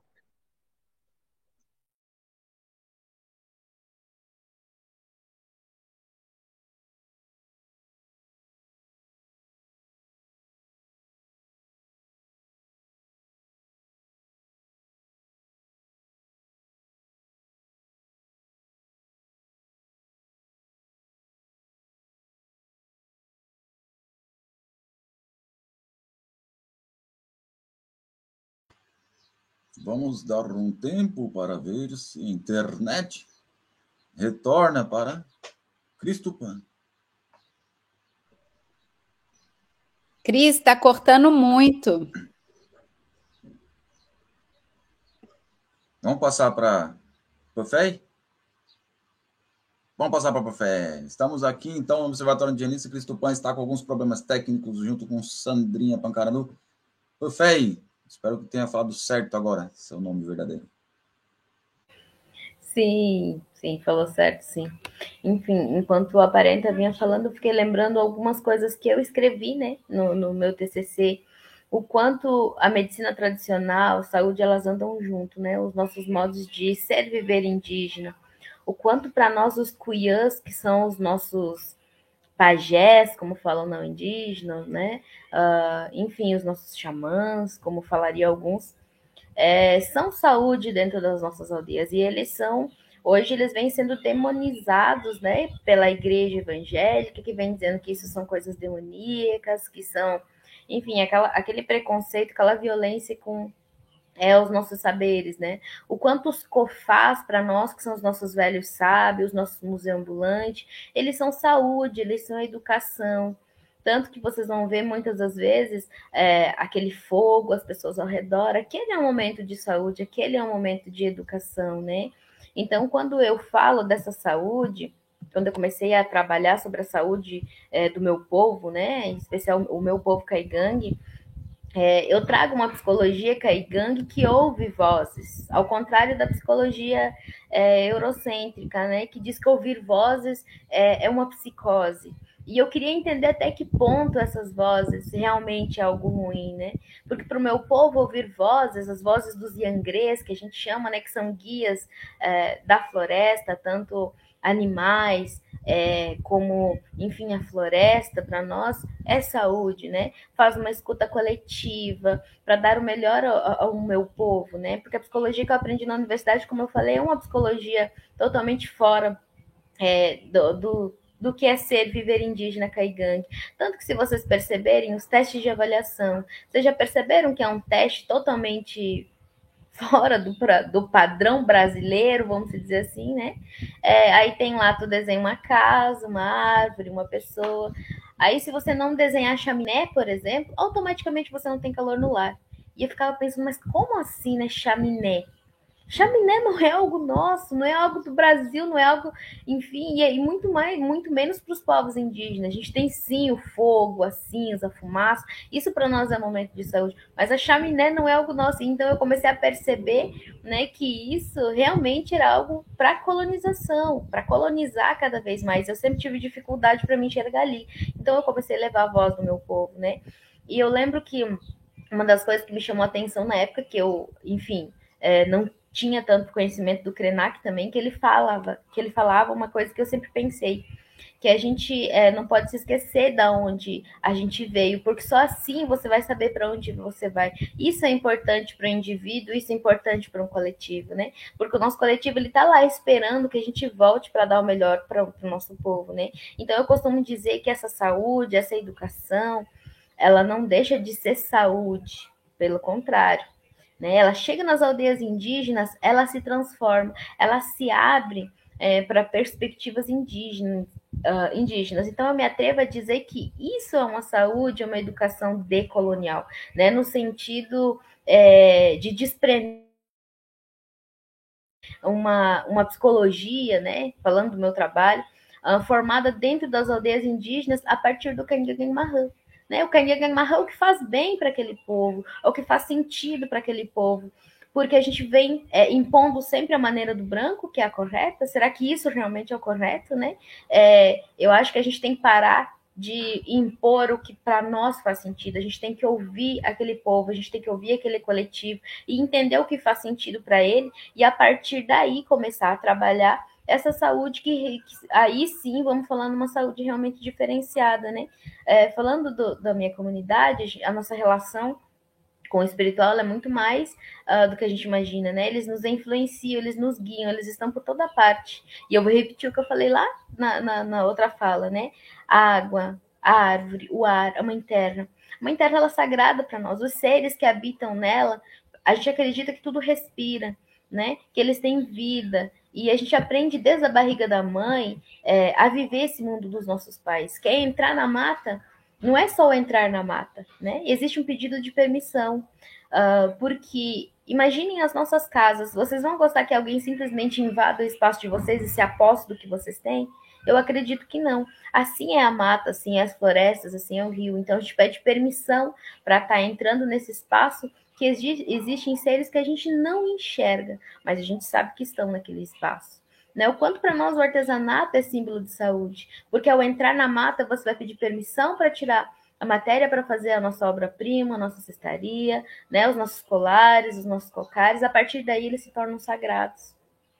Uh, por exemplo, quando uma criança nossa, que as nossas crianças elas são muito livres, né? Elas vão para o rio, elas vão para a mata, tudo sozinhas.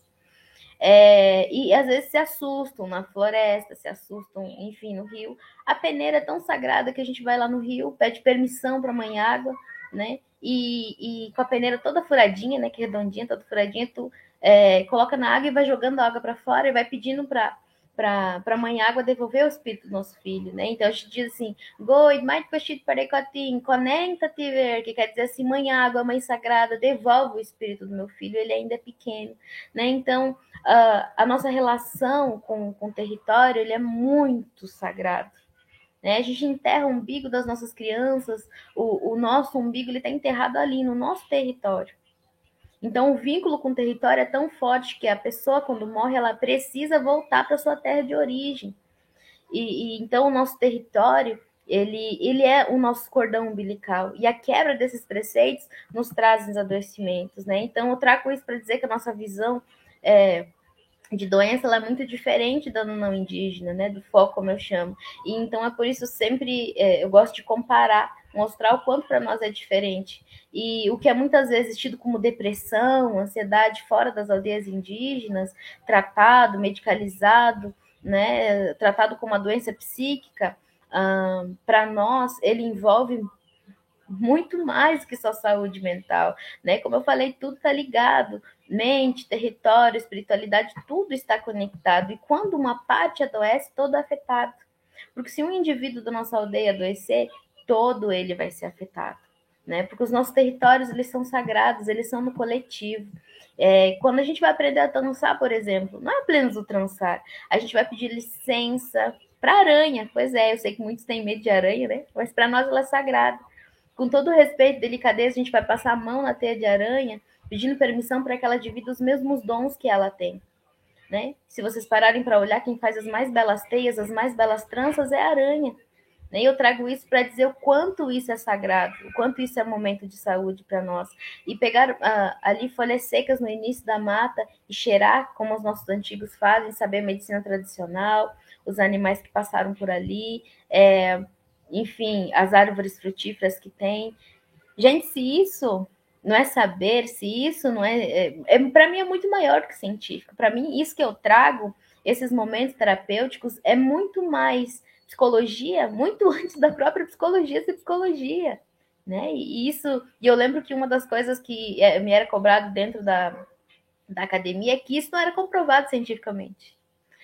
Que a psicologia, enfim, a saúde, a educação eram, eram é, trabalhavam com coisas que são cientificamente comprovadas. E eu ficava pensando, mas como assim isso para o meu povo? Isso é isso é saúde, né? Então, assim, quando desrespeita tudo isso, quando isso a gente sente essa falta né, do, do limite, por exemplo, de pegar um remédio dentro da floresta, porque para nós tem limite. Não é simplesmente ir arrancando folha, não, tem um respeito.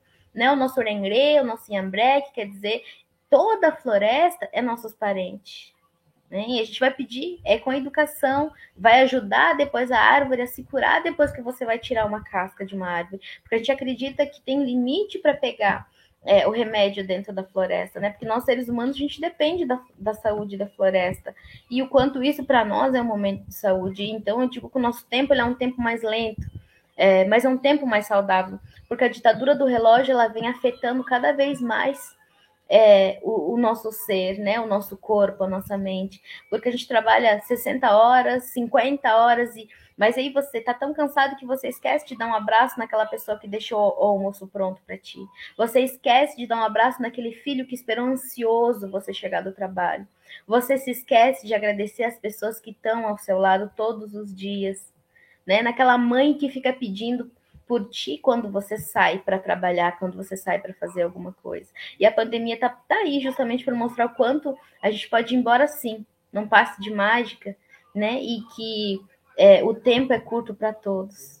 Né? Então, eu trago isso para dizer que a gente sofre castigo quando a gente desrespeita esses preceitos, né? E eu quero fazer uma provocação para vocês. Quem já sentiu o cheiro da chuva molhando é, a terra? Isso é cheiro de vida, isso é cheiro de saúde. E o próprio Jung fala que ser normal é a meta dos fracassados, né? Então eu trago isso para dizer para vocês, vamos descolonizar os pensamentos. Vamos lutar pelo que é certo. Não vamos trabalhar apenas no individual. Vamos lutar junto, de mão dadas, porque juntos nós somos mais fortes e melhores sempre. Até porque não é por nós, é por nossos filhos, é por aqueles que virão depois de nós. A gente precisa fazer com que as nossas vozes sejam ouvidas. Né? Porque eu sempre digo assim, eu, Rejane Caigang, eu sorri e festejo o meu corpo, é meu território o meu corpo.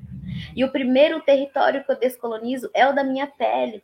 Então, aonde eu for, eu vou pintar sim a Universidade de Urucum, Selva de Pedras de Urucum e Genipapo, né? Porque a universidade é território indígena, Selva de Pedras é território indígena, porque onde houver um indígena vai ser território indígena, né? E infelizmente, é, o não indígena, né? Porque infelizmente a violência grande, o preconceito vem daí.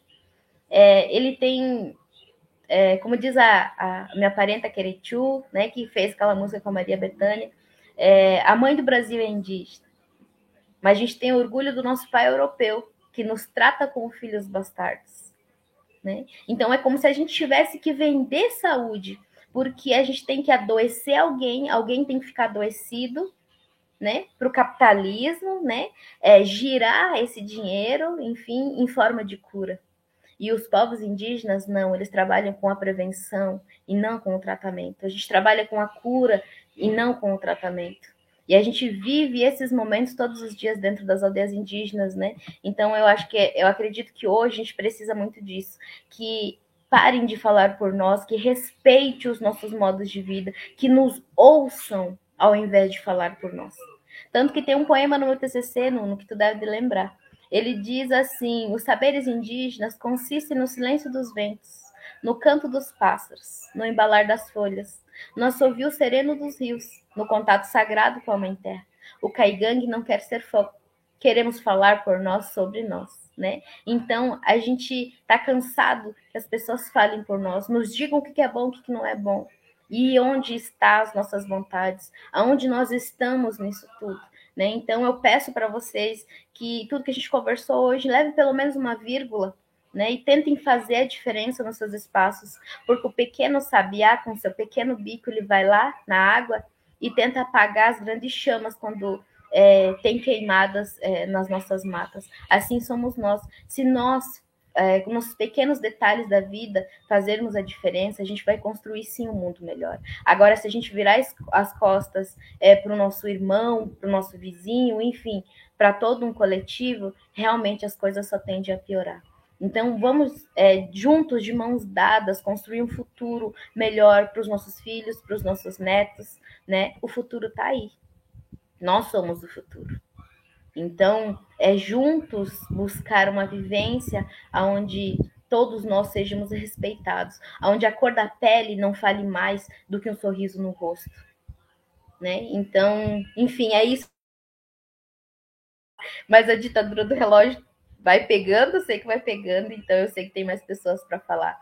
E, e, eu sei que tem um terceiro bloco, né? E eu queria dizer para vocês, já vou, como eu já estou em cima do tempo, tem o Fronteiras Verdes na Netflix. Ele fala desse contato com o território, do coração do nosso território, quanto para nós isso é vivo, quanto para nós isso é saúde. Então, assistam, é muito bom. Né? Eu, eu me enxerguei muito nele, eu me via muito nele. Eu chorei muitas vezes vendo esse filme, ou melhor, essa, essa série, né?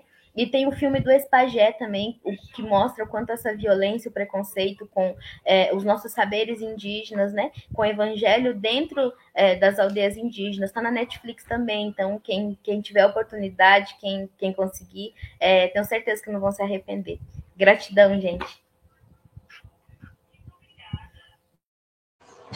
Obrigadão, Pefei, Rejane, Caingangue. Vamos passar direto para Ana Catarina Zema.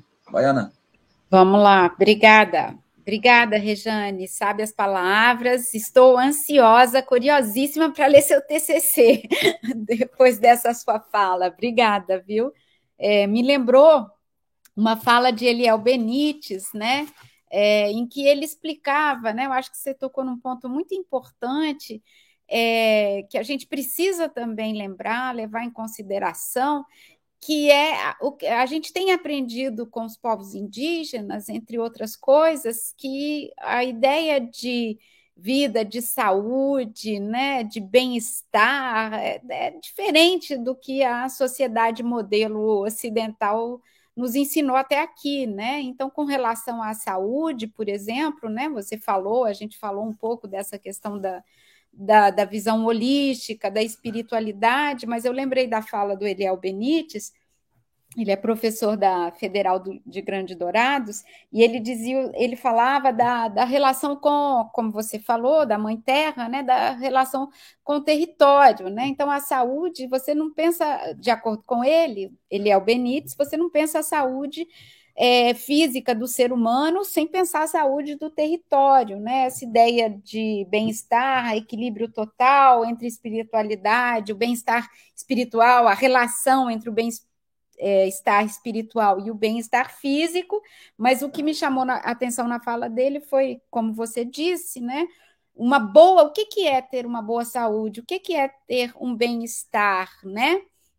Se você pergunta esse para um, um, não indígena, um branco ocidentalizado, é, provavelmente ele não vai lembrar que saúde tem uma relação com um bom ar que a gente respira, com uma boa água para beber, com uma terra sana, né, que vai nos dar um alimento sano, né? Então ele ele chamou a atenção disso, a relação com o território são, né, para você ter uma saúde que não dá para te separar. Mas ele fala também, a fala dele que eu ouvi, ele falava também né, da como que a presença né, desse modelo não indígena tem causado impactos né, sobre os povos indígenas é, não só fisicamente, individualmente, coletivamente, mas num nível espiritual também, né? É, você da área de psicologia, aqui no, no Canadá, a gente fala muito, eu vejo muitos indígenas aqui falar de é, do traumatismo intergeneracional, né? Aqui eles sofreram uma violência é, de é, internato, né? Foi anos e anos, milhares e milhares de indígenas foram arrancados das suas famílias e sofreram diferentes tipos de violência nos pensionatos, né? É, católicos, religiosos, de educação, para uma assimilação forçada. Mas como que é, esse trauma é passado de geração em geração? Então, só para falar um pouquinho mais do, do que o, Nuno perguntou sobre a saúde aqui, como é que ela acontece, né? Então, é, aqui a saúde, na verdade, aqui com depois da, da luta por autonomia governamental, né? Então, existem os territórios autônomos que têm, então, a, a, a sua saúde, a sua escola, a sua administração de uma maneira autônoma. No entanto, como já foi também mencionado é, pelas convidadas, pela Rejane e pela Sandra, acho que foi a Rejane que falou, né, da dificuldade, por exemplo, que os próprios indígenas encontram depois de formar, de voltar para a aldeia, para a comunidade e encontrar um posto para exercer a sua função na aldeia, né? Aqui você tem isso também. Uma outra dificuldade no caso das autonomias, é você ter é, profissionais qualificados, por exemplo, na área de saúde, né, que vão trabalhar nos hospitais ou, ou nas escolas, nos serviços sociais que existem nos territórios autônomos. Mas nas reservas, né, existe também, como no Brasil, uma espécie de saúde itinerante, que é aquela situação que a gente vê no Brasil também, né? Quer dizer, você tem uma assistência à saúde até um certo ponto, né? Nessa saúde itinerante, por exemplo, que vai até as comunidades mais distantes, né? É, é, mas muitos, por exemplo, eu estou lembrando aqui dos casos que a gente conhece das, da Amazônia, né? Então você tem territórios, como foi o caso dos Cocamas, né? Tabatinga, que fica a 700 quilômetros de Manaus. Né? Se você vai de barco, são mais de cinco dias, se eu não me engano, né? Se eu não me engano. Então, é o acesso, quando você precisa de um atendimento mais especializado, essa dificuldade. Do jeito que acontece no Brasil, aqui também acontece. Só que aqui o caso do racismo nos serviços públicos é muito forte. Então, a decisão dos indígenas de não, é, de, às vezes, eles decidem não procurar o serviço público de saúde, né, porque. É, porque eles correm o risco de ser mal atendidos, sofrerem racismo, e existem aqui casos também, aqui também teve episódios de esterilização forçada de mulheres, né? Então, assim, uma série de, de violências por parte do serviço de saúde. Aí, só para falar, o princípio de Joyce, que foi esse princípio que os indígenas aqui é, criaram, né, partiu da comunidade Atikamekw, da Primeira Nação, chama Princípio de Joyce, ele é baseado no artigo 24 da Declaração da Declaração da ONU sobre os Direitos dos Povos Indígenas, que diz: os povos indígenas têm o direito, artigo 24, os povos indígenas têm o direito a seus medicamentos tradicionais, a manter suas práticas de saúde, incluindo a conservação de suas plantas, animais e minerais de interesse vital do ponto de vista médico. As pessoas indígenas têm também o direito ao acesso, sem qualquer discriminação, a todos os serviços sociais e de saúde.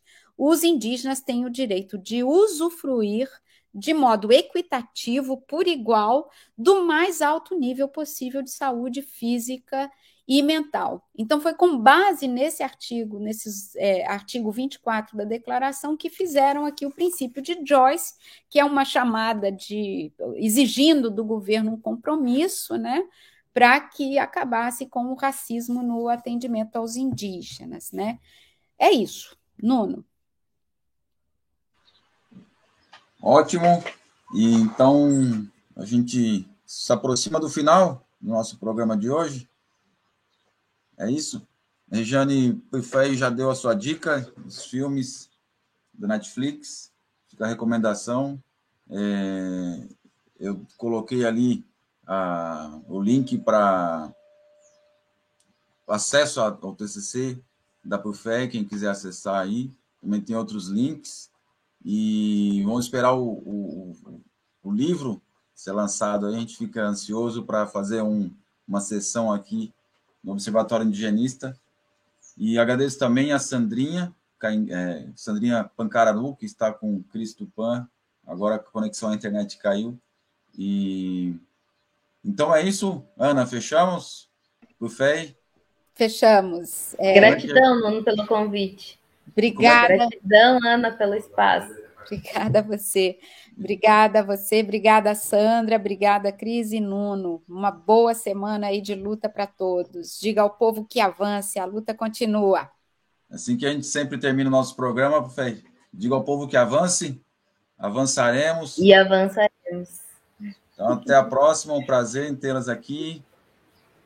Até mais.